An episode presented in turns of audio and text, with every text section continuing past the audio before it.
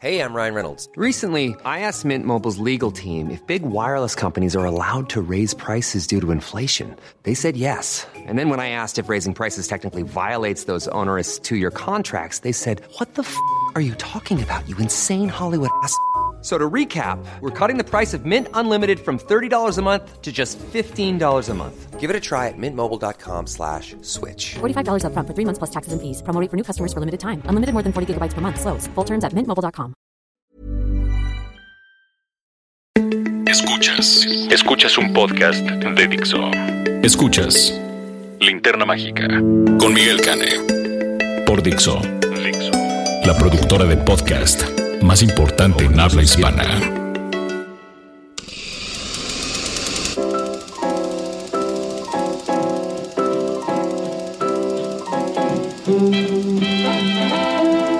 ¿Qué tal amigos? Escuchas todos los que todas las semanas descargan este podcast, La Linterna Mágica.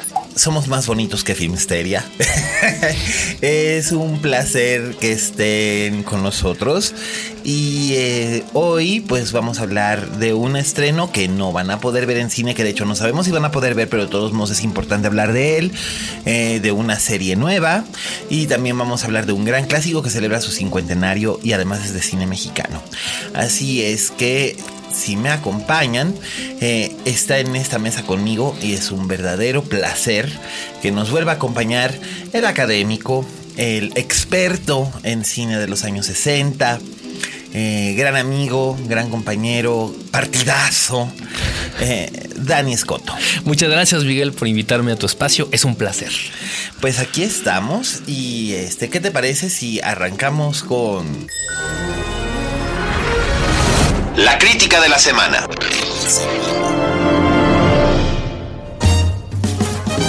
Bueno, la reseña de la semana esta vez tiene un truco porque ostensiblemente ya debía haberse estrenado, ya debería de estar en carteleras, tenía distribuidora, Mantarraya Films, pero no sé qué demonios pasó que no se ha estrenado ni siquiera en la Cineteca Nacional La Región Salvaje la cuarta película de Amate Escalante, que ganó en 2016 el premio a mejor director en el Festival de Venecia. Eso sería suficiente como para considerarla una película indispensable y de estreno seguro.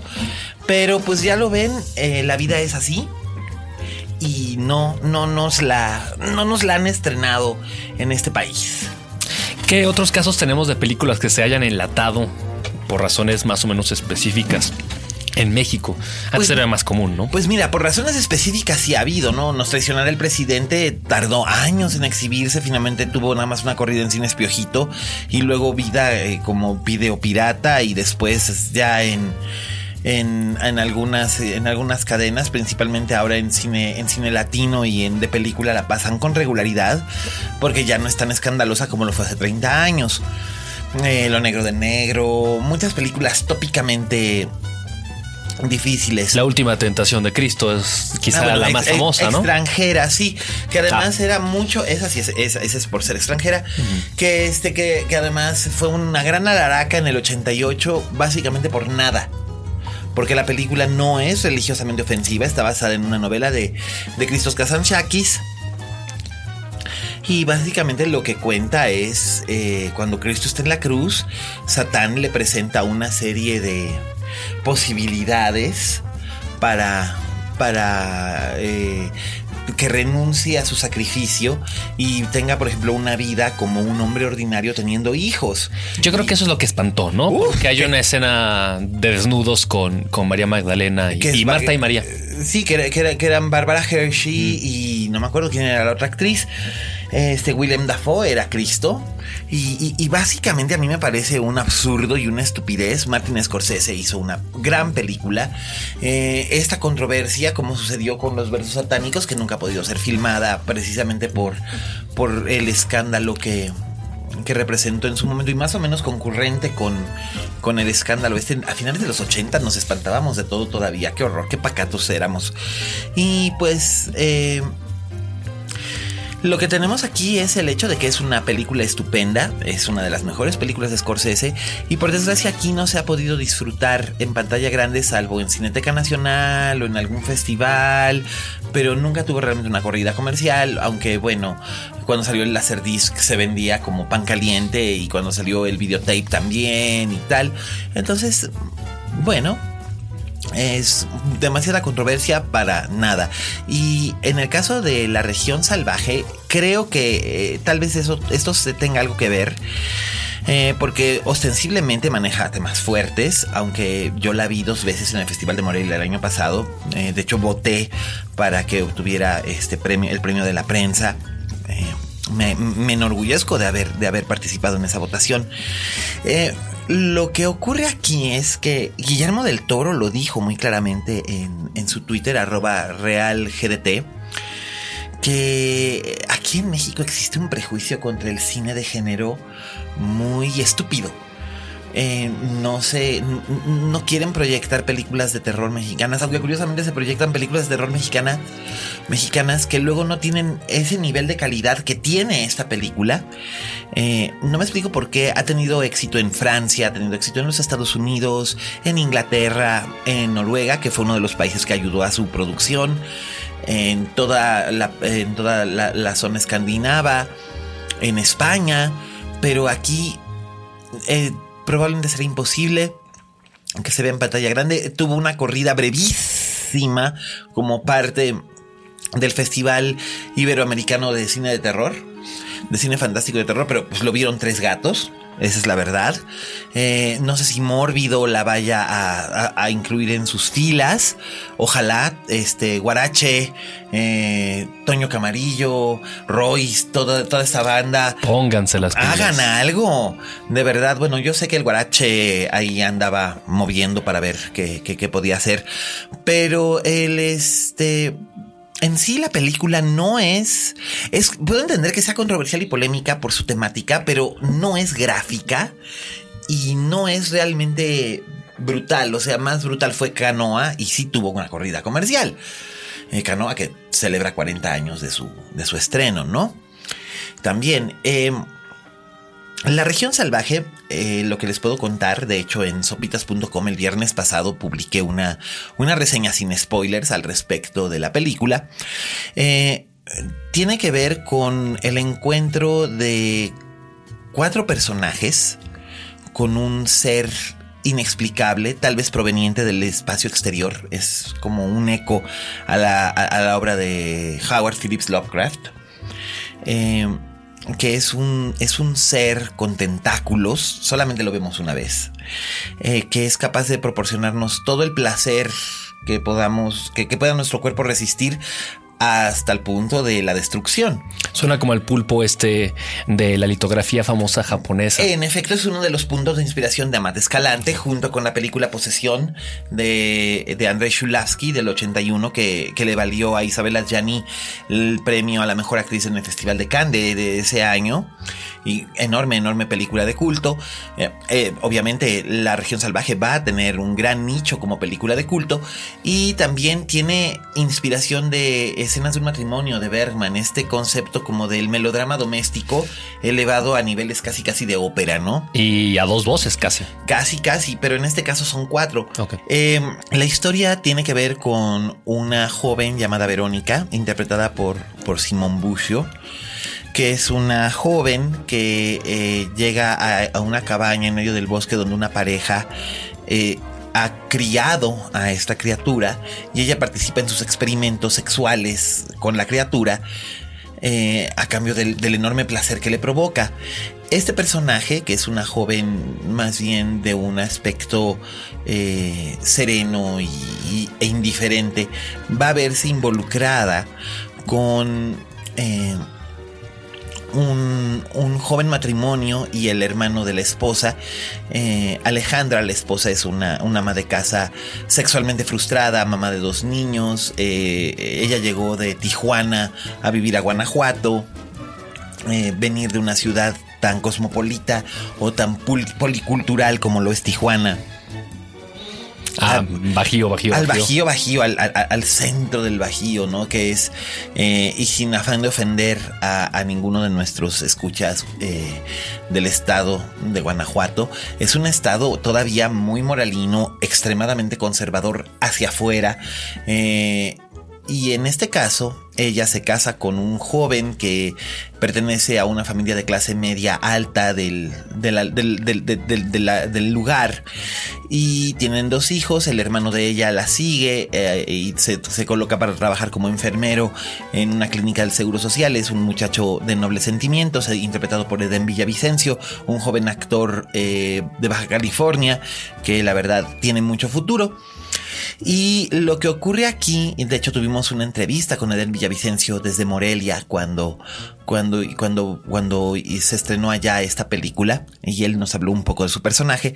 Lo que ocurre aquí es que el personaje del hermano empieza, o cuando la película empieza, ya tiene bastante tiempo sosteniendo una relación homosexual eh, clandestina con el cuñado, con el marido de la esposa, que con el, con el marido de la hermana, que es un hombre eh, públicamente homofóbico y conservador y retrógrada, que no quiere que su esposa salga de su casa, eh, que y además está interviene también la suegra, que es una arpía, eh, una señora de, de esas de, vieja moral, de clase media, que básicamente quiere que su hija sea esclava del que su nuera sea hija, esclava del hijo.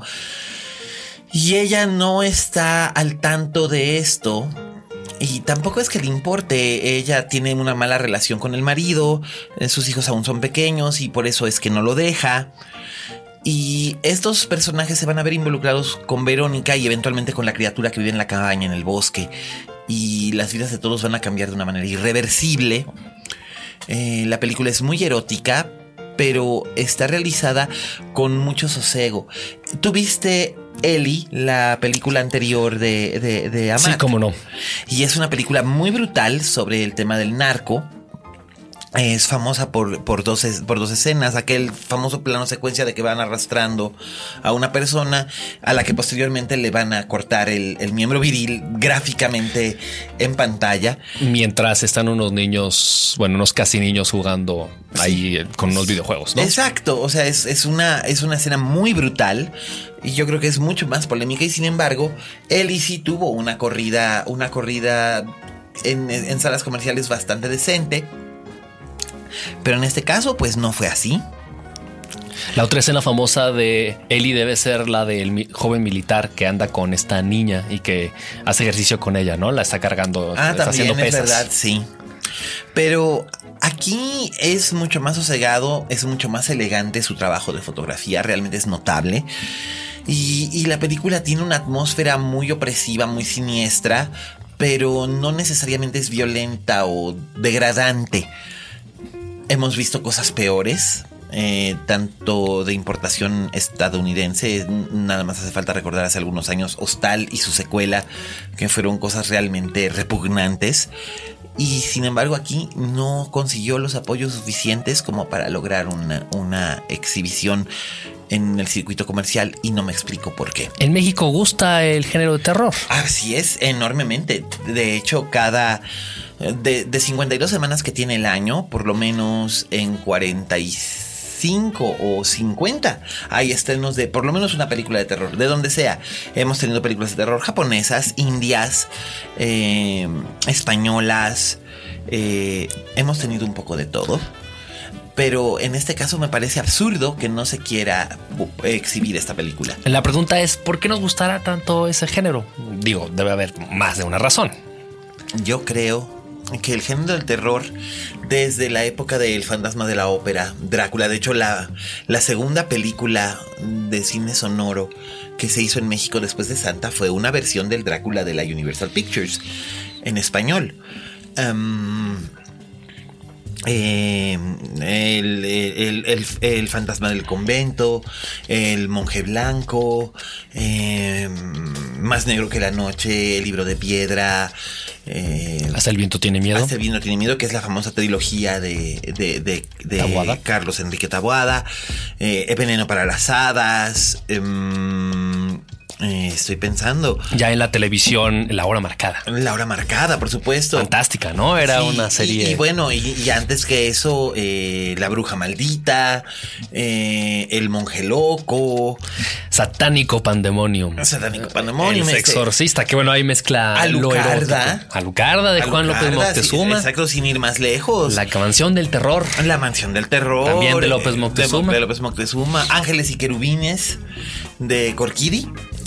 Eh, La muñeca reina. De Olovich. De Olovich, que en cierta forma es una película de terror.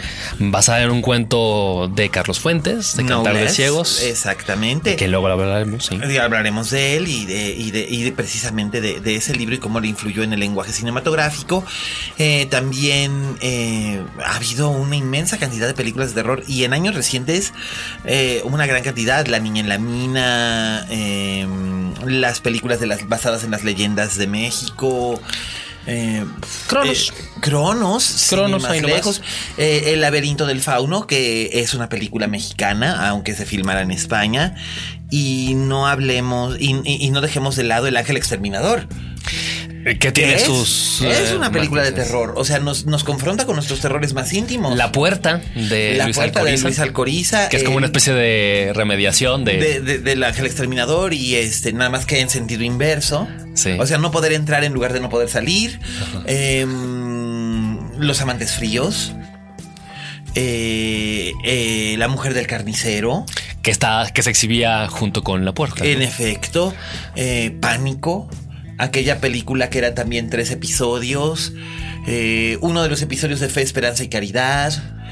Em, hay una inmensa tradición de cine de terror en México.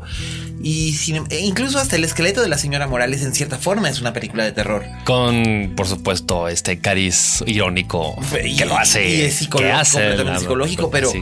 pero en realidad este es eh, Arturo de Córdoba y Amparo Ribelles están formidables en esa Sí. película. Es una comedia de costumbres, por cierto. Por cierto. Muy eh, del bajío. Muy del bajío. Y, y sin embargo también tiene este elemento macabro, ¿no?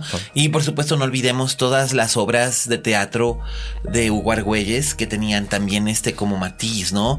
Eh, los amores los amores criminales de las vampiras morales, eh, los cuervos están de luto, Doña Macabra, eh, la ronda de la hechizada, el ritual de la salamandra, que todos tienen este como elemento horripilante que va intrínsecamente ligado con, con la tradición mexicana, ¿no? La fascinación con la muerte, el más allá.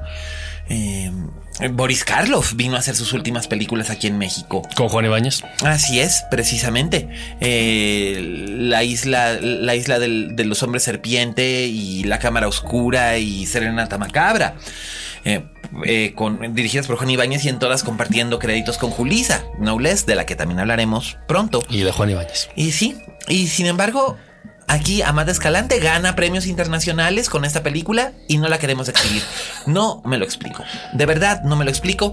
Eh, no puedo decirles cuándo o si en algún momento se va a exhibir. El rumor es que probablemente alguna de las plataformas digitales como HBO o Netflix o quizás la propia Amazon, que ya está generando contenidos en México, vayan a tener la región salvaje para ver en streaming, en televisión o en computadora. Pero el efecto no es el mismo.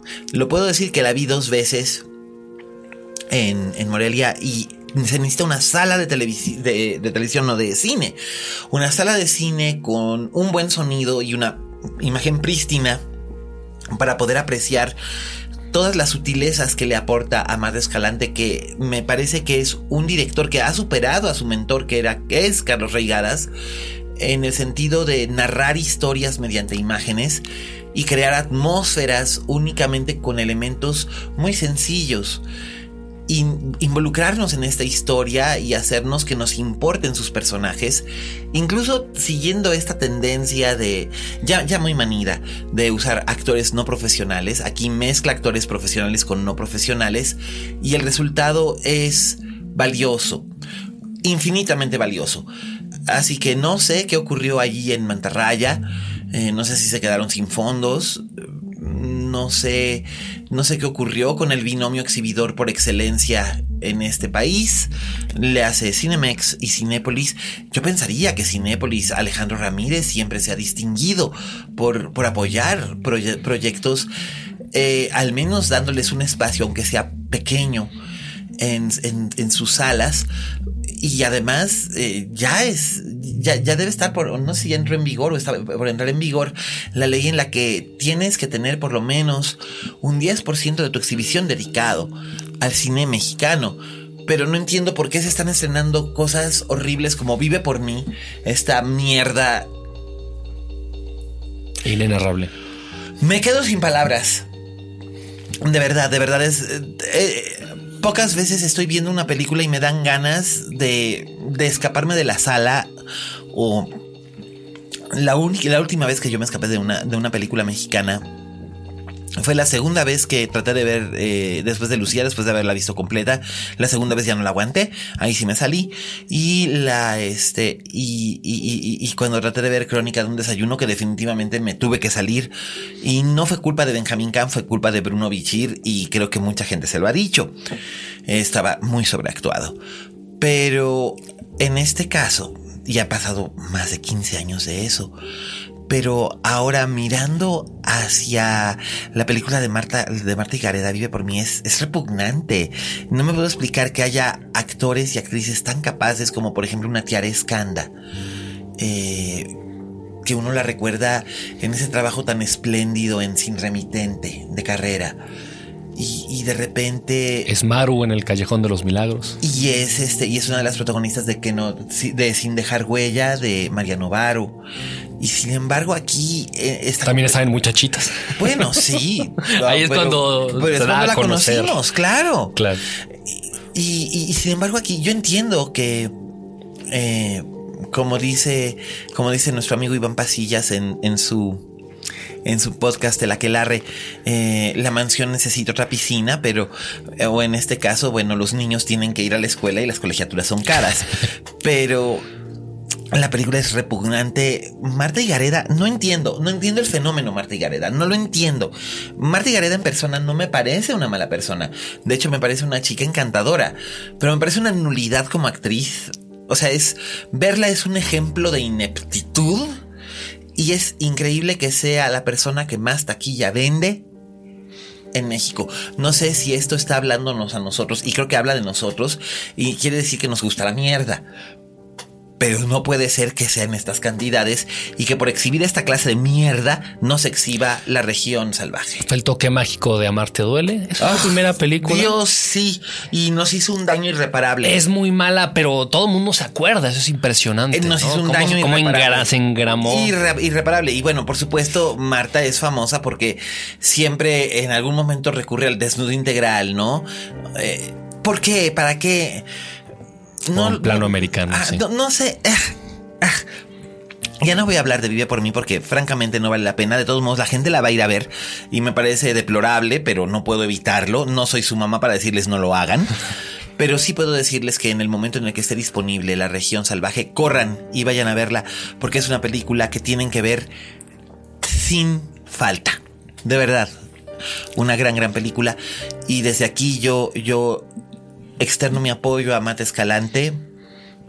Creo que es un espléndido cineasta y ojalá por cosas como esta no tenga que seguir el camino de Cuarón, de, del Toro y de ¿cómo se llama este buen hombre que es tan ameno con la prensa y tan, y tan ameno con la gente y tan sencillo él? Eh, el director de 21 gramos y Amores Perros y, y, Birdman. Eh, este ejemplo de Alejandro González Iñarrito. efectivamente, un ejemplo de sencillez y moderación en sus declaraciones. Por supuesto, ustedes no pueden ver la cara de sarcasmo con la que estoy diciendo esto, pero bueno, hasta González Iñárritu se fue, como en su momento se fue Cuarón, como en su momento se fue del Toro, a buscar oportunidades en otros lados para poder hacer películas que sí puedan ser exhibidas en su propio, en su propio país, financiadas y realizadas con otros actores y en otros idiomas, y me parece francamente una crueldad. En México nos gusta cuando la gente se va, ¿no? Sí, para poder cantárselo en la cara. Tú te fuiste. Marta Gareda se quedó. eh, aunque Marta Gareda también anda viendo o anduvo viendo o seguramente en, un futuro muy lejano buscará ir a hacer su película en Hollywood y, que, y, decir somebody do something como, como Salmita. Pero Salma sí se la trabajó desde abajo con papeles casi casi de extra y es verdad que hizo películas horribles, sigue haciendo películas horribles, pero también hace cosas interesantes. Muero de ganas de ver Beatrice, at Dinner, que todo el mundo dice que realmente es un espléndido trabajo de Salma. Y bueno, Salma ya no tiene absolutamente ningún tipo de necesidad de estar buscando financiamiento para hacer un proyecto. Eh, ya puede financiárselos ella sola con lo que le, con lo que le queda del gasto. Pero este, pero, y bueno, es que imagínate qué clase de gasto se dará en esa casa. Y no. o sea, nada de olvídate de Mira Bartola y te costó dos pesos. Ahora sí que qué clase de casa se da en ese gasto, ¿no? no, más bien. Eh, casas en plural. Este, pero aún así me parece que me parece mucho más meritorio el trabajo que hizo Salma, que ah, no sé.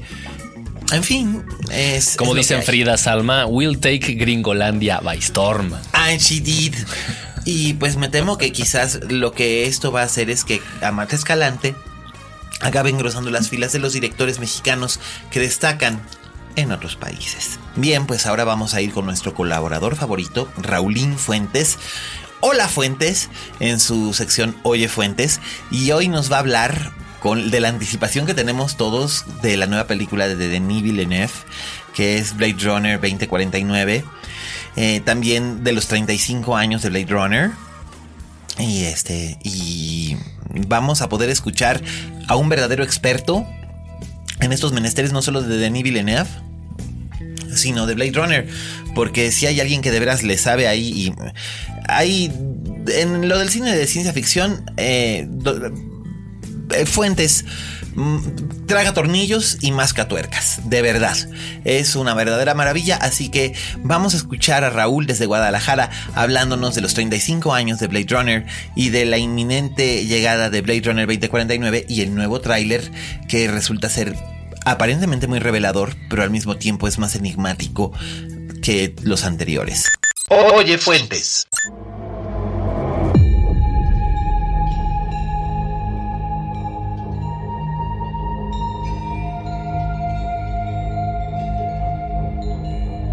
Hola a todos, esto es Oye Fuentes, el espacio que Miguel Cane me brinda en la linterna mágica. Yo soy Raúl Fuentes y me encuentras en Twitter y en Instagram como arroba Oye Fuentes. Oigan, pues el día de hoy quiero platicarles de un clásico de la ciencia ficción, un clásico de la historia del cine, una película que ya tiene 35 años y pues su nombre es Blade Runner. Y bueno, estamos quiero hablar un poquito de ella porque pues en días pasados se estrenó el segundo tráiler de la secuela que es Blade Runner 2049 dirigida por Denis Villeneuve.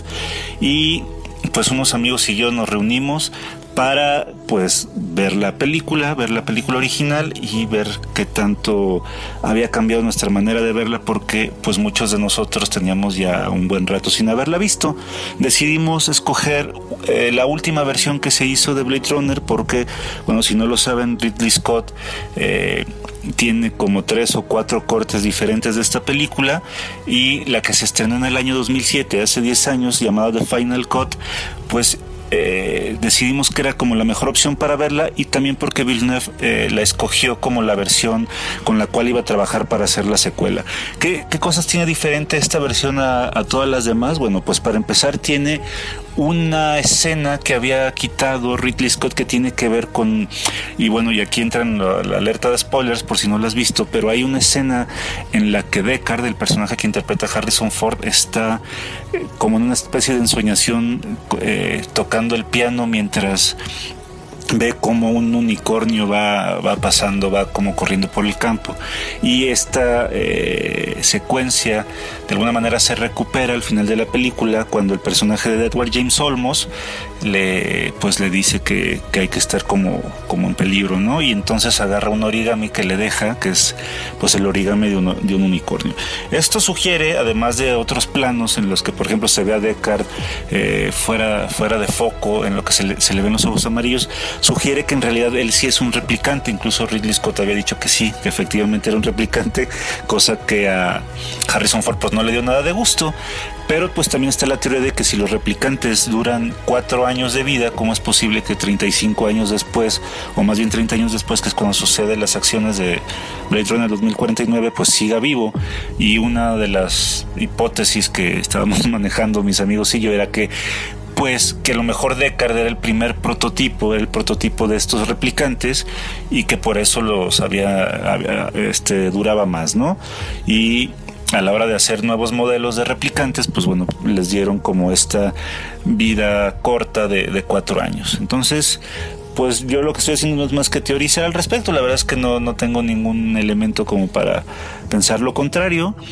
Eh, sería interesante ver qué es lo que va a pasar con esta película. No sé si ustedes ya, ya vieron el trailer de Blade Runner 2049, que por otra parte eh, visualmente se ve increíble. La fotografía de, de Roger Dickens es uno de los mejores directores de foto trabajando ahorita.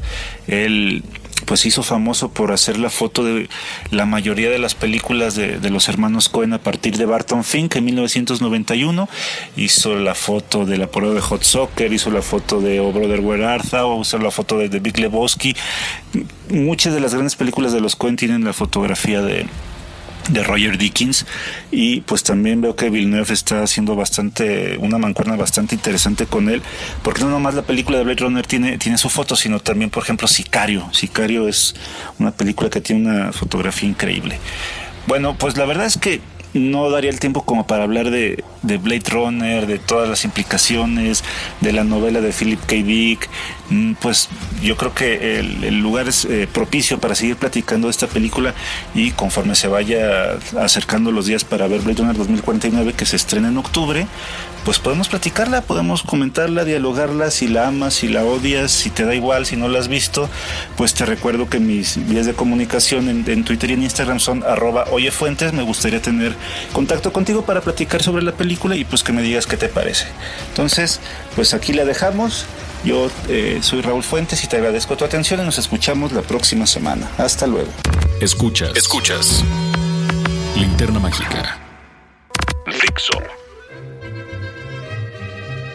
Pues muchas gracias, Raulín Fuentes, que bueno, además hablaba aquí con, con Dani de que en efecto de herencia le viene al galgo y el que, eh, ¿cómo, cómo, dice el, cómo dice el dicho?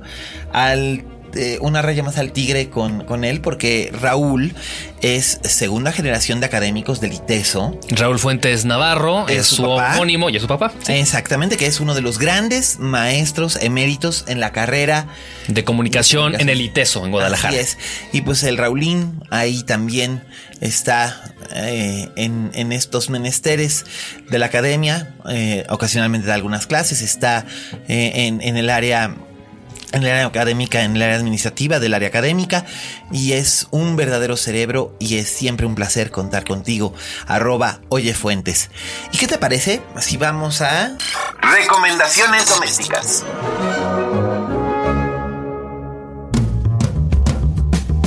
Pues nuestra recomendación doméstica esta semana se acaba de estrenar, está calientita, se estrenó el fin de semana pasado y está bien chida.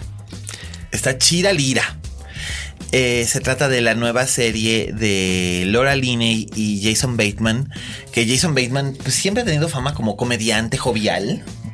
Y aquí es todo lo contrario y se trata de la serie Ozark creada por Bill Dubuque y la verdad es que está fuerte, fuerte, fuerte y al mismo tiempo está resultando entrañable y uno no puede despegar los ojos de la pantalla. Laura Linney también tiene esta doble vocación por la comedia y también por lo dramático. Eh, pensando en televisión, ha estado tanto en The Word, esta serie que fue poco pelada, eh, donde junto con Oliver Platt encarnaba la historia de una mujer común y corriente con cáncer, con grandes momentos de comedia y evidentemente. Fueron cuatro temporadas. Muy, muy, eh, muy tremenda, pero, pero te morías de risa. Sí, totalmente. Y también John Adams, otra serie, esta de HBO, bueno, Aquella miniserie se, le ve rima con Paul Giamatti. Sí, donde hacen del presidente de la primera dama de Estados Unidos. John C. Adams y Abigail Adams. Eh, ciertamente, eh, cuando comienza la historia de Estados Unidos. Así es, y bueno, Laura Linney es maravillosa. Eh, recientemente la vimos teniendo un cameo memorable en Animales Nocturnos, como la madre de Amy Adams, con aquella inolvidable línea que a mí me encanta citarla de no te engañes corazón, todas tarde o temprano acabamos convirtiéndonos en nuestra madre. Y, y era brutal, o sea, su escena era demoledora y es una pena que por ser una escena tan breve no haya sido considerada para los premios. Se quedó unos cuantos votos de ser considerada como mejor actriz de reparto en las nominaciones al Oscar el año pasado. Y pues, ay, qué tristeza porque realmente espléndida, espléndida actriz. Pero aquí está como protagónica, reina de la pantalla. Y Jason Bateman, pues lo recuerdan ustedes por Arrested Development, ha hecho un par de películas o dos o tres películas con Jennifer Aniston, de esas que son películas ganapan. Pero aquí nos muestra una faceta completamente distinta de él. Eh, ellos interpretan a un matrimonio que ya lleva bastante tiempo juntos, tienen dos hijos adolescentes, eh, se llaman Marty y Wendy Bird. Viven en Chicago, en, bueno, en los suburbios de Chicago. Él es un eh, consultor financiero que junto con su socio se ha dedicado a manejar las finanzas de muchísima gente a lo largo de mucho tiempo. Pero esto es en la superficie.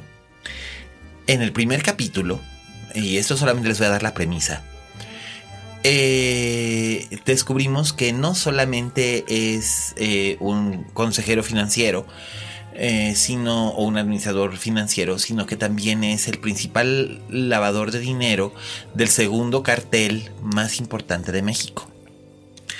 Y él les ha limpiado dinero por varios años, hasta que por una imprudencia y una mala decisión de su socio, él se ve involucrado en una situación terrible y tiene que irse de Chicago y empezar una vida de nuevo en, en las montañas Ozarks que están en el estado de Missouri, justo a la mitad de los Estados Unidos, en el corazón de los Estados Unidos, hay un lugar que se llama el lago de Ozark, que fue, es un lago artificial creado en 1929, justo antes de la Gran Depresión, y ahí es donde él se establece con su familia, eh, tienen tensiones. Wendy es una mujer que, aunque tiene un, un doctorado académico, se había dedicado durante casi dos décadas a ser únicamente ama de casa y madre, por lo tanto siente frustraciones y es infeliz. Eh, que es un papel muy socorrido por Laura Linney, ¿no? Les gusta mucho ponerla como esta ama de casa, esta señora americana perfecta que tiene todo que este tiene este, todo ese bagaje detrás, pero aquí estos matices los maneja muy bien. A mí el que no deja sorprenderme es Bateman, porque pues siempre lo había visto como, como este hombre de la gran sonrisa y bromista o víctima de las bromas de otros. Y en este caso tiene que tomar decisiones rápido y en poco tiempo y, decisiones terribles eh, y, tiene que presenciar situaciones brutales y, lo hace sin perder su ecuanimidad, lo cual resulta fascinante en un personaje. Y, y entonces ellos llegan a este lugar y sus vidas cambian por completo. Y, conforme va avanzando la trama, vamos descubriendo que no todo es lo que parece, pero está muy bien armado todo lo mala que resultó ser Bloodline en su última temporada, como lo ya lo dijimos. Yo, sí. Aquí está resultando fascinante Ozark. La verdad, si pueden, eh, échensela. Es mejor que House of Cards, es mejor que Orange is the New Black. Es, es mejor que Gypsy. Bueno, cualquier cosa es mejor que Gypsy. Eh, Dios mío, Naomi Watts, consíguete un nuevo agente, carajo. Eh, la verdad es que está muy bien realizada. Está muy bien escrita. Los dos primeros capítulos son una verdadera maravilla de, lo bien armado que está. Presentación de personaje, establecimiento de la situación, eh, eh, arco dramático, suspenso y resolución. Y es brutal. O sea, sí podría calificarse como un teledrama o una soap opera porque tiene todos estos elementos emocionales y melodramáticos pero también tiene todo este bagaje detrás y además está el enormísimo Esaí Morales como, como el narco principal. Y es, y es fascinante ver su trabajo porque es, es un, un inmigrante mexicano en Estados Unidos que llegó su familia con una mano delante y otra detrás, proverbialmente, y se ha hecho a sí mismo. Y es, y es fascinante ver, ver el trabajo que, que hace. La verdad es. Esaí Morales me parece uno de los actores más infravalorados de su generación. Y haya estado lustro tras lustro. Así es, y es sencillamente maravilloso y creo que es una serie que ustedes tienen que ver. Así que es sumamente recomendable Ozark en Netflix. Este que ya le voy a pedir a Netflix que me patrocine aquí, oye, porque pues cada tu propia serie. Sí, no, no mi propia serie no, pero por lo menos que me patrocine el podcast porque este ustedes no lo saben, pero básicamente este podcast se hace por amor al arte. Entonces, pues eh, oye Netflix. ¿Cuánto cuesta la mensualidad de Netflix últimamente? ¿Ciento y qué? Eh, 159. Ay, yo, yo me quedé en ok, a mí me cargan en la tarjeta. Sí, a mí también. Y la, la verdad es que vale, la pena, pero. Vale la pena porque tienes el acceso a un montón de contenido y el contenido cada vez está mejorando más. Mucho más económico Sí, que HBO. eh, sí. Y fácil de ver. Y, Y fácil de ver y, todo ajá. esto, exactamente. Así que, bueno, pues véanlo. Y de veras, oye, Netflix, pues, ah, ¿por qué no hablamos tú y yo? Este, le voy a decir a María Giuseppina que, que, que este, que María José Musi, que es, que es amiga nuestra y de este podcast y que, que, que, que ahí les diga a nuestros cuates de Netflix, "Psst, échenos la mano, ¿no? Patrocínenos. Este, y así poder decir que la, que, que la, que la recomendación doméstica ha sido patrocinada por Netflix. Y bueno, pues ya lo saben, Ozark. Eh, todos los capítulos ya están disponibles en línea. El clásico de la semana.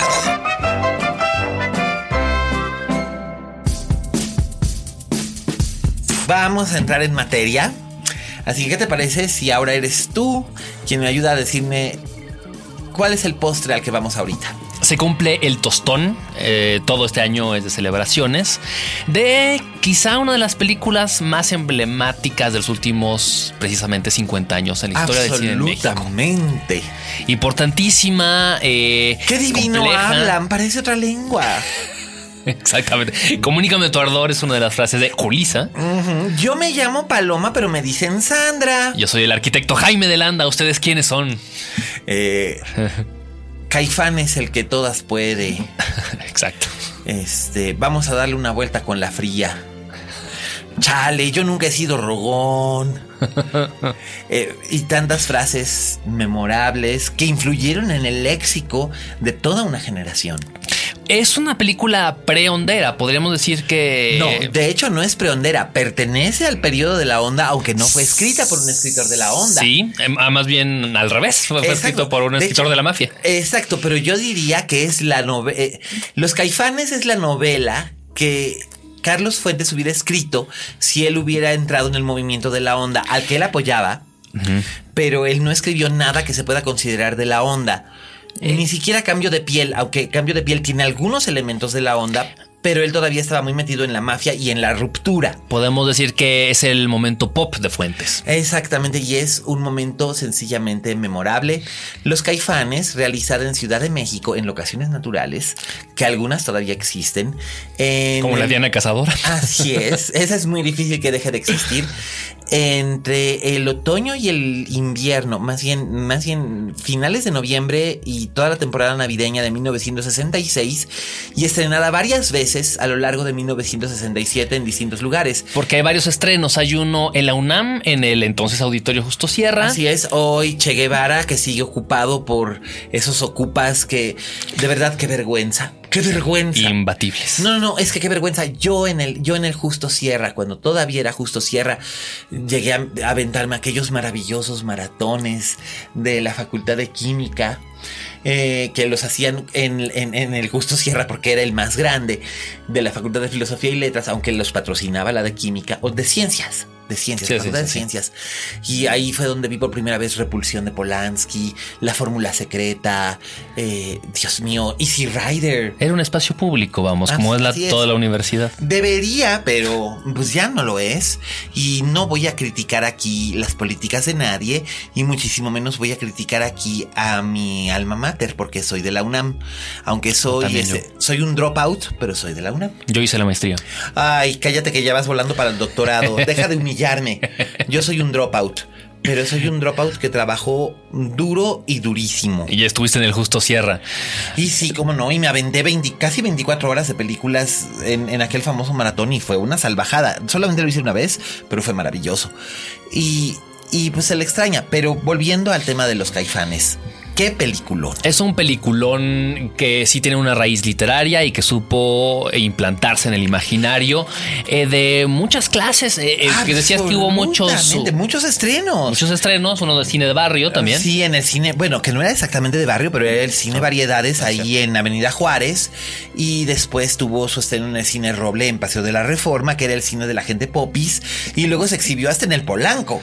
Sí. Y en el Diana. El cine Roble era un poco el cine también de la vanguardia. Mis papás todavía tienen la frase: Te fumaste las cortinas del cine Roble. Ay, mi mamá decía, te fumaste hasta los zapatos en el roble. Eh, porque era donde se exhibió por primera vez 2001 de Kubrick. Se exhibió El Exorcista, se exhibió El Padrino, se exhibió El Bebé de Rosemary. Todas las películas importantes que nos dejaron algo en la década de los 60 y 70. La Aventura y La Dolce Vita se estrenaron en el roble. Era un emblema de ese, eh, entre comillas, buen cine. Sí, por supuesto. Mis abuelos iban al cine roble a ver las películas de Hitchcock religiosamente cada año desde el cinco, cuando se cuando se abrió el roble fue en el 57 o en el 56 y desde entonces ahí vieron Psicosis. Que oye, qué ganas de haber visto Psicosis con la gente en el 60 que no sabía lo que iba a ver. Qué joya, ¿no? Qué, qué gozadera. O sea, imagínate las reacciones. Bueno, mi abuelo solía contar, eh, a mí no me lo contó directamente, él murió cuando yo era pequeño, pero mis padres y mis tíos cuentan que mi abuelo solía contar que mi abuela durante días enteros estuvo inquieta, eh, pedía que por favor hubiera alguien afuera del baño mientras ella se iba a bañar. Porque eh, salió realmente traumatizada de ver psicosis. Psicosis y sobre todo los primeros 20 minutos de Por psicosis. supuesto ¿no? que, eh, ahora culminan mundo- con la famosísima escena. escena de la ducha, que todo mundo sabe qué es lo que ocurre ahí, aún sin haber visto la Pero no importa, ¿verdad? No Pero importa. quienes no sabían en ese momento pensaban que Janet Leigh era la protagonista porque era la actriz de nombre. Era la actriz de nombre, era la estrella que estaba en la película, que fue el gran truco de Hitchcock. Y les estoy mostrando aquí a una estrella, una estrella bien hecha. Y, y además que llenaba la pantalla carismática, guapa, con una historia interesante que contar en la, en la película. Y en el minuto número 28... Vámonos. ¿What? la matan, el que es verdaderamente Eh, sí, protagonista bueno, es el joven del motel. El que acaba de echar aquí el spoiler, damas y caballeros, fue Dani Escoto, no yo, pero ustedes ya deberían de saberlo y además todo el mundo sabe qué es lo que ocurre en la escena de la regadera de psicosis. Absolutamente todo el mundo, aún sin haberlo visto. Es jarabe de chocolate. Ya nacimos, ya, ya, ya- ya nacemos con el este con el chip implantado de que hay escenas de películas que no hemos visto, pero ya sabemos qué es lo que ocurre. La escena de las bicicletas de E.T., la escena de la lucha de psicosis. Con la música de Bernard Herrmann, ¿no? Por supuesto, la escena del este- la escena de los simios en 2001, eh, la escena del baño en El Resplandor, eh, La escena de nueve semanas y media con. con las con las fresas, la escena, bueno, esas son las generaciones más recientes, pero sí, este, la escena de no me toques con tus sucias patas, eh, maldito simio. eh, En la escena de la película de culto de la madre que le exige a la hija que nunca va más use sus colgadores de acero. Ah, sí, por supuesto, mamita querida, con la, con la, con, con la, con la Faye Dunaway haciendo una actuación kabuki, que eventualmente deberíamos de hablar acerca de esa película también. Pero a lo que voy, los, los caifanes tuvo varios estrenos y tuvo muchos niveles de impacto. Creo que fue la película que más impacto tuvo dentro del cine comercial de aquella época, después de lo que Mm, Carlos Fuentes, y ha sido citado varias veces diciendo que el melodrama del cine mexicano en la época de oro, It's Our Mother's Milk. Literalmente así lo decía. Eh, Carlos Fuentes era muy propenso a mezclar idiomas porque era muy mamón. Digo, era un snob. Pero. Era este, intertextual, además, muy sesenteramente Sí, sí, sí, sí, Y, de hecho la frase, la frase, mucha gente dice que, mucha gente la cita, hasta el propio Salvador Novo lo dice en uno de sus, en unos famosos libros de, de- de crónica de, de- de- de cómo era la vida en la Ciudad de México en aquella época, en una fiesta en la casa, que por cierto aparecen los caifanes en la primera escena, en la casa que compartía con su entonces esposa Rita Macedo. La y con José Luis. Ibáñez al lado del jardín.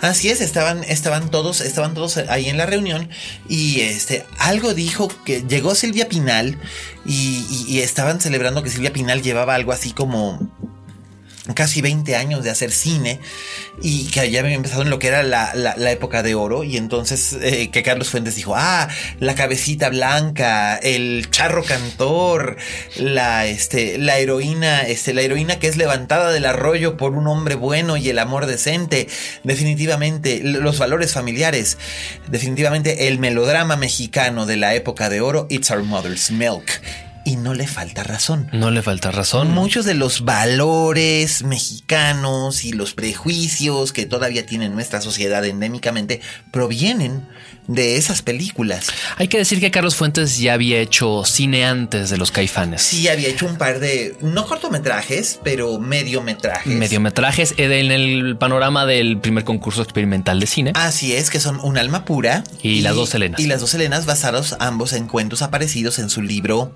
Cantar de Ciegos. Publicado en 1964. Uno dirigido por Juan Ibáñez, que después hace Los Caifanes, Un alma pura. un alma pura que se filmó en locaciones en Nueva York y vemos a sus Susan Sontag herself. Norman Mailer. Norman Mailer y William, y, Will. y William y Rose Styron.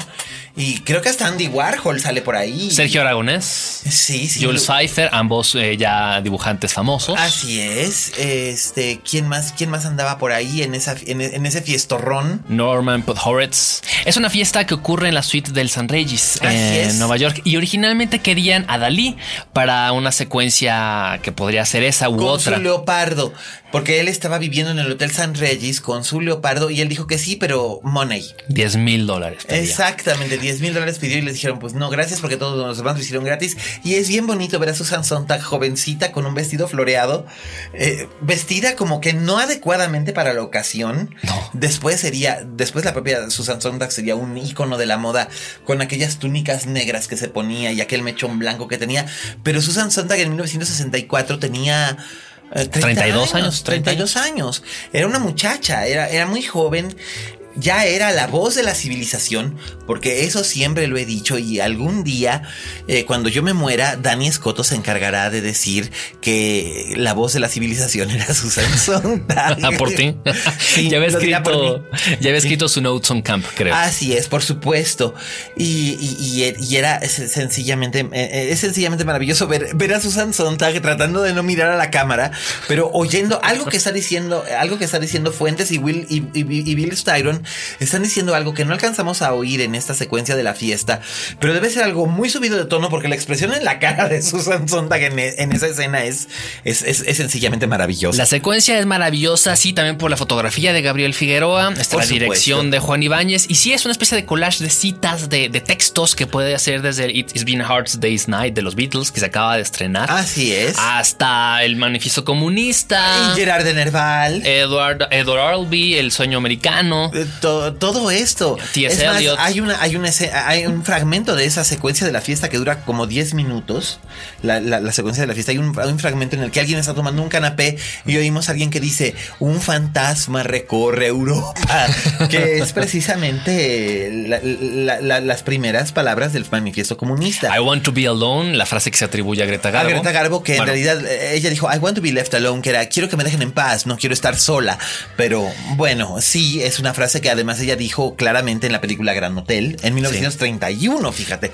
Se escucha la misa luba y también se escucha al final un fragmento del de Cameron. Así es, para que no digan que nosotros no somos también unos snobs de vez en cuando. Pero a lo que voy es, eh, Fuentes no era en efecto ajeno al cine y estaba obsesionado, era un gran cinéfilo. Y estaba obsesionado con las películas de Antonioni y de Fellini particularmente. Y aquí mezcla ambos estilos en el guion e Ibáñez trata de aplicar eso en su visión pero lo hace de una manera muy curiosa porque es como Antonioni y Fellini filtrados por la lente del, del pópulo mexicano. Eh, un director enamorado de lo arrabalero.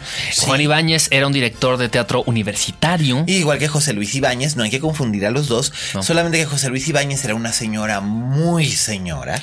Eh, experto en teatro eh, isabelino. Isabelino, o bueno, barroco español. Elizabetano, como él suele decir, porque, porque dice que Isabel y Elizabeth no son la misma y que por lo menos que Isabel es la española y Elizabeth la inglesa y por lo tanto es teatro elizabetano. Y te lo digo porque yo tomé un seminario con él y fue una cosa maravillosa. Que sigue dando clases. Todavía a los 85 feria de años. Allí está en la facultad. Ahí está José Luis Ibáñez. Como emérito. Juan Ibáñez es de otro Ya talante. falleció Juan Ibáñez, Sí, la- desgraciadamente. el seductor de Ofelia Medina. Eh, Se la levantó a los 18 años y ¡fum! Director de Inmaculada, por ejemplo, de Héctor Azar, que es Que una obra la que estrenó, él la estrenó. Él estrena. Él estrenó y también hizo Los signos del zodiaco. Hizo Marat Sade en una traducción de Margot Glantz. Con nada menos que Angélica María Sí. cantando, porque Barat Sade, aunque ustedes no lo crean, es un musical y eh, ella está cantando el papel de Carlota Corday. con Héctor Bonilla y Sergio Jiménez y la hace antes de hacer eh, la pon- esto es para la Olimpiada Cultural, pero la hace antes de hacer los Caifanes. Así es, y también él dirigió a Julisa en una inmensa cantidad de películas, de, no de películas, bueno, sí de películas, pero también de, de series de... eh, de series de, Tele- de, de- de eh, teatro. De teatro por televisión. de- no, no, no. Y de, y de teatro, teatro, eh, de teatro isabelino. Bueno, elizabetano. Perdón, maestro Ibáñez, no me mate. Este, de, de- de- hicieron La Fierecilla Domada, Medida por Medida. eh, hicieron también. Tennessee Williams. Hace la generala con María Félix. Sí, por supuesto. Y también hicieron, eh, por Dios, ¿cómo se llamaba esta? Fuente Ovejuna. Entonces uno. sí. Que de hecho era la que estaban ensayando el 2 de octubre de 1968. Entonces es una. Es, es una gran película. eh, y Juan Ibáñez era, era este director que tenía lo mejor de ambos mundos. Por un lado era. Era de gustos muy exquisitos y refinados en lo que tenía que ver con cultura. Y por otro lado era eh, muy. Muy, muy, muy la palabra que se usa ahora para referirse a esto es básico y se utiliza, el básico hoy en día se utiliza de una manera despectiva, pero yo no diría despecti- eh, despectivamente básico, pero sí era muy básico en ciertos gustos y esto se nota en los caifanes. Que es una película que es una exaltación de la cultura popular. Hay que recordar la, traba- la trama brevemente. Es una pareja de niños ricos Así es, que son Paloma y Jaime. que salen de una fiesta en San Ángel porque Así todos es. los invitados se van al quiz para ver el show de Arau. Así es. Y ellos se quedan un poco a la deriva y encuentran a este cuarteto de amigos. Que son unos mecánicos que vienen del Estado de México a pasar las fiestas navideñas en la ciudad. y emprenden juntos, los seis, una aventura por la Ciudad de noche, México. Durante una noche, pero es bien curioso. Ahorita, ahorita me acuerdo de los nombres de los personajes. Es, es, es bien, es, es una de esas coincidencias que tiene la vida. Eh, Paloma y Jaime son los protagonistas de esta película, pero yo también tuve unos Paloma y Jaime en mi vida ¿En que serio? fueron es, cinematográficamente muy influyentes. En mi infancia, una prima mía Paloma y un primo mío Jaime, que todavía están casados, en aquel entonces eran novios, y de hecho, él es el Jaime por el que en todo lo que yo escribo siempre hay un Jaime, y, y, bueno, no siempre hay una Paloma en lo que yo escribo, pero hay una Laura, que esa es otra historia que contaré otro día. Pero a lo que vamos es esto, eh, los personajes eran poco convencionales en el sentido de que nunca se había visto en el cine a Julisa hacer un personaje de una chica que ya no era virgen. ¿Cierto? Se lo insinúa en muchos momentos no el se guion. lo insinúa, No, lo, no, el dice guion nos lo dice. Ah, claramente, lo dice claramente, le dice, Es cierto, es le cierto. dice, yo me acuesto contigo nada más porque no me aburres, literal. Dice, ay, mi vida, a ti te gustan las cosas fáciles. Y él es Enrique Álvarez Félix, no lo hemos mencionado, que también tiene un rol Qué gran muy actor complejo. Enrique Álvarez Félix, caray. Y no se le ha hecho justicia. Siempre la sombra de su madre, María Félix, lo ha opacado. Y no es justo, porque la gente piensa que Enrique Álvarez Félix piensa en él en tres tenores. Uno, como un homosexual reprimido, cosa que en cierta forma sí es cierto lo era. Está explotado en la película eso. Era un homosexual. Es la- la- las miradas que echan él y el estilo cuando él está bailando con Paloma en el cabaret. Y cuando se duda de sombría en todo momento de la película, Así ¿no? es. Pues que el Catrín. el Catrín. Por otro lado, eh, también se le siempre se le tildó de que era un, un actor solamente de telenovelas y no es cierto. La primera vez que yo fui al teatro en mi vida, fui a ver eh, Drácula con él, con Alma Muriel y Claudio Brook. Nunca voy a olvidar ese Drácula que era Enrique Álvarez Félix, que por un lado era suave y elegante y, y- refinado y exquisito, y por otro lado era siniestro y amenazador y, tremendamente seductor. Y, Enrique Álvarez Félix era una figura de, de un carisma enorme. Y José Luis Ibáñez todavía supongo que ahora que ya está muerto, no sé si seguirá contando esta anécdota, pero en algún momento nos llegó a contar que la persona que, la mejor imitación de María Félix que jamás se hizo la hacía Enrique. Y que de hecho la novela Zona Sagrada de Carlos Fuentes es una especie de gran alusión a la relación que ellos ya tenían desde los años 60, ¿no? La Así relación muy compleja que tenía este joven actor y su madre. Y su madre, y nunca se pudo filmar porque Fuentes escribió ese guion. El guion existe. Yo lo he visto con estos ojos que se van a comer los gusanos en casa de Julisa, precisamente. Porque Julisa iba a interpretar el papel de la secretaria, María Félix iba a interpretar el papel de Claudia Nervo, Enrique Álvarez Félix iba a interpretar el papel de Guillermito. Y a la hora de la hora, María Félix cambió de idea y el proyecto se murió. No fue por Díaz Ordaz, porque un poco se achaca. No, no, no, no, no. Ella de- fue la que cambió de idea a la hora de la hora. Dijo yo ya no estoy para estos trotes. Y por eso fue que después filmaron La Generala, donde hacía el papel de una mujer de 17 años. En el 70. En el 70. tres años después de que se iba a filmar esta película. Porque Zona Sagrada se iba a filmar entre el 67 y el 68. Y Julissa dice que es una pena porque es realmente un espléndido guion. Y ojalá algún director esté interesado en rescatarlo. Y bueno, tendrán que contactar a Silvia Lemus para pedirle los, los derechos. Y- y realizar esta maravillosa película Gótica mexicana. gótica mexicana sobre una madre y un hijo y su relación simbiótica. Pero los caifanes, Los caifanes tienen un guion espléndido. espléndido, y Hay empieza en, esta, empieza en esta, en, en esta, en esta fiesta de, de sociedad en casa de Rita y, y en casa de Rita y Carlos, eh, donde está medio mundo. Están desde actores conocidos de la época como Norma Lazareno, Alberto Dalal está, bueno, el, el- como el- un. el gran, el gran cameo. coreógrafo, así es. Eh, está Luis de Llano Jr., está Jacqueline Voltaire en un pequeño cameo. Y, y- y- y ahí están Julisa y Enrique Álvarez Félix en una fiesta donde lo mismo se cita a Gerard de Nerval, que, que dicen este. Vamos, a- vamos al, al show de Arau, ¿no?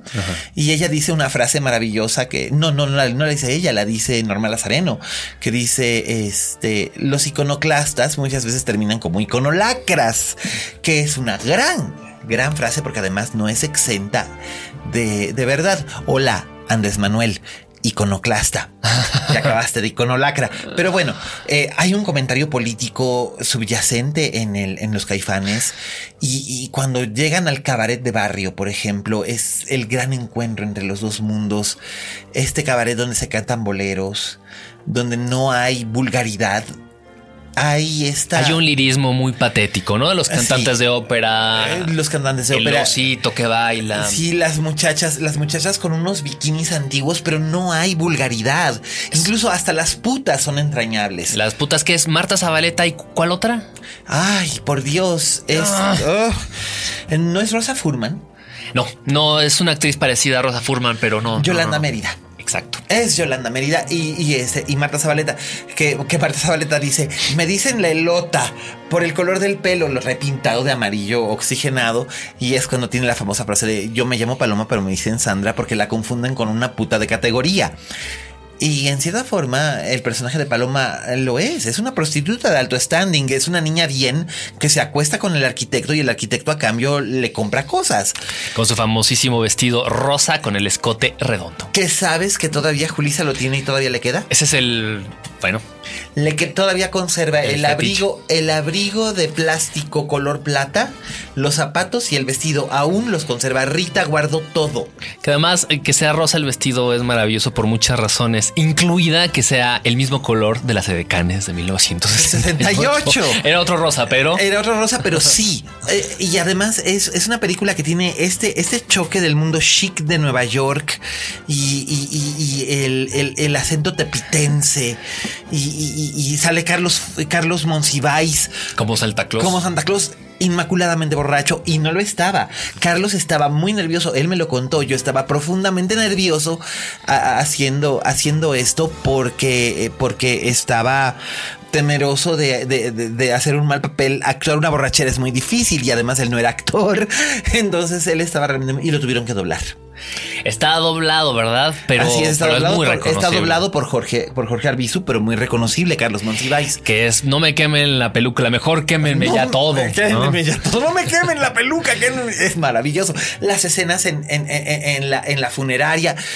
Dios, no podría acabar de describir cosas de los caifanes. De hecho, tú y yo deberíamos de escribir un libro sobre los caifanes. Los Caifanes bien merece un libro. Hay una Pues sí. aparición espectacular de la que en el guion se identifica como el fantasma de correos, que es Tamara Garina. Ay, por supuesto, enormísima actriz de origen ruso que vivía aquí en México desde los años 20 y que, y que de hecho era la famosa bruja maldita, la que decía mentira, mentira en la televisión. Y se vuelve un personaje de culto, una especie de fetiche de los años 60, Sí, cuando totalmente. sigue yendo a las fiestas de la intelectualidad y es como... Con un abrigo, con un abrigo de mink negro y la cara totalmente maquillada. Pero Tamara Garina era una espléndida, espléndida actriz. Bueno, decía el propio José Luis Ibáñez que la mejor Gertrudis que jamás hubo en el, en, el- en los escenarios mexicanos, eh, cuando se montó Hamlet, era precisamente Tamara Garina. Y hay que decir que él se recuerda más, di- digamos que quedó en la en el imaginario por los caifanes, por esa escena donde aparece como esa especie de prostituta diagonal. anciana, Anciana. gastada y, y no tiene una sola línea de diálogo, además. Porque Tamara Karina no solía hablar. Antes, si no le hablaba a la gente, era muy tímida. Pero una vez que la gente le hablaba, era maravillosa. De verdad, busquen ustedes en YouTube. Hay eh, secuencias de los caifanes. Es Y más, Netflix. La película está- Estaba en Netflix. Estaba. Tiempo Ah. pasado. Ya la quitaron junto con Patsy Mi Amor y junto con Paraíso y todas. Todo cinematográfica Marte estaba en Netflix. todo cinematográfico Marte estaba ahí y ¿Qué ya no está ahí. ahí? Es una desgracia porque grandes películas que fueron. Este, de todos modos, Los Caifanes está disponible en DVD y en YouTube pueden encontrar secuencias. En YouTube pueden encontrar los Está completa, cortos. creo. Creo que también por ahí debe de andar. Este, también pueden ver este completa las dos Helenas, eh, cortesía de un servidor y pueden este y pueden encontrar Y también un alma pura un alma pura ya está completa. Está como los bien amados, eh, que también ahí vale mucho la pena que vean el corto de Tajimara basado en un cuento de Juan García Ponce. Es dirigida Y- por Juan José Gurrola, donde sale la misma Tamara y sale Carlos Fuente, eh, Carlos Monsiváis en una fiesta. Así es, y, y, y Beatriz Sheridan bailando el twist. Ajá. Y la verdad es que me estoy poniendo bien nostálgico de los años 60 mismos que no vivimos, pero ay, cómo nos No, divertíamos. la verdad es que sí los estamos viviendo. ¿Cómo nos divertíamos? ¿Cómo nos divertíamos en los años 60 tú y yo, verdad? Por eso mi tesis es de esa época. Absolutamente, y tendremos que escribir un libro tú y yo acerca de los caifanes. Es más, aquí te comprometo, vamos Juega. a escribir un libro sobre los caifanes. Juímonos, juega, sí. Va, vamos a escribir un libro sobre los caifanes. Sí, sí. Aprovechemos que Julisa todavía está con nosotros, que Oscar Chávez todavía está con nosotros y que Ernesto Gómez Cruz todavía puede hablar. Fernando López. Pérez Gavilán. López Gavilán está todavía por ahí. Exacto. Sí, Juan Ibáñez. Sí, Juan Ibáñez ya no está con nosotros. Carlos Fuentes tampoco. Y, y yo intenté conseguir los derechos de los caifanes para adaptarlos a teatro, pero Silvia Lemus es un poco particular. Enrique Álvarez Félix ya no está con Tampoco nosotros. está con nosotros. Alberto Dalal, sí. Alberto Dalal, sí, todavía. José Luis. Ibáñez, que vivía con los Fuentes en esa época, también Así es. está con nosotros. Norma Lazareno aún David también Ah. está con nosotros. Ok. Eh, Jacqueline Voltaire ya no, pero Luis de Llano Macedo sí, Rita ya no, pero era, es un, véanla, es el retrato de una ciudad de México que ustedes hubieran amado y que por desgracia ya no existe. Y bueno, con esto me despido de mi invitado de lujo, Dani Escoto. ¿Dónde te puede encontrar la gente que nos escucha? Arroba Dani Escoto en Twitter con doble N e Y. Perfectamente. Bueno, pues yo soy Miguel Cane, arroba alias Cane. La próxima semana hablaremos, por supuesto, es inevitable, de Dunkerque y Guerra del Planeta de los Simios. Y tendremos un clásico que realmente nos va a sorprender. Por lo pronto, es un placer haber estado con ustedes. Gracias Fede, gracias Aldito, Vero, Dani, Mimo y todos los que hacen posible lo que se ocurre aquí en Dixo. Gracias por seguirnos escuchando. Sigan corriendo la voz. Los números de este podcast siguen creciendo y uno lo agradece profundamente. Y yo estoy aquí para seguir contándoles historias que ustedes no han visto todavía.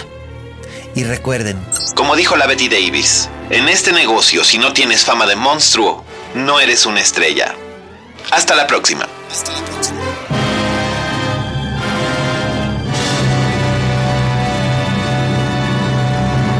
Dixo presentó Linterna Mágica con Miguel Cane.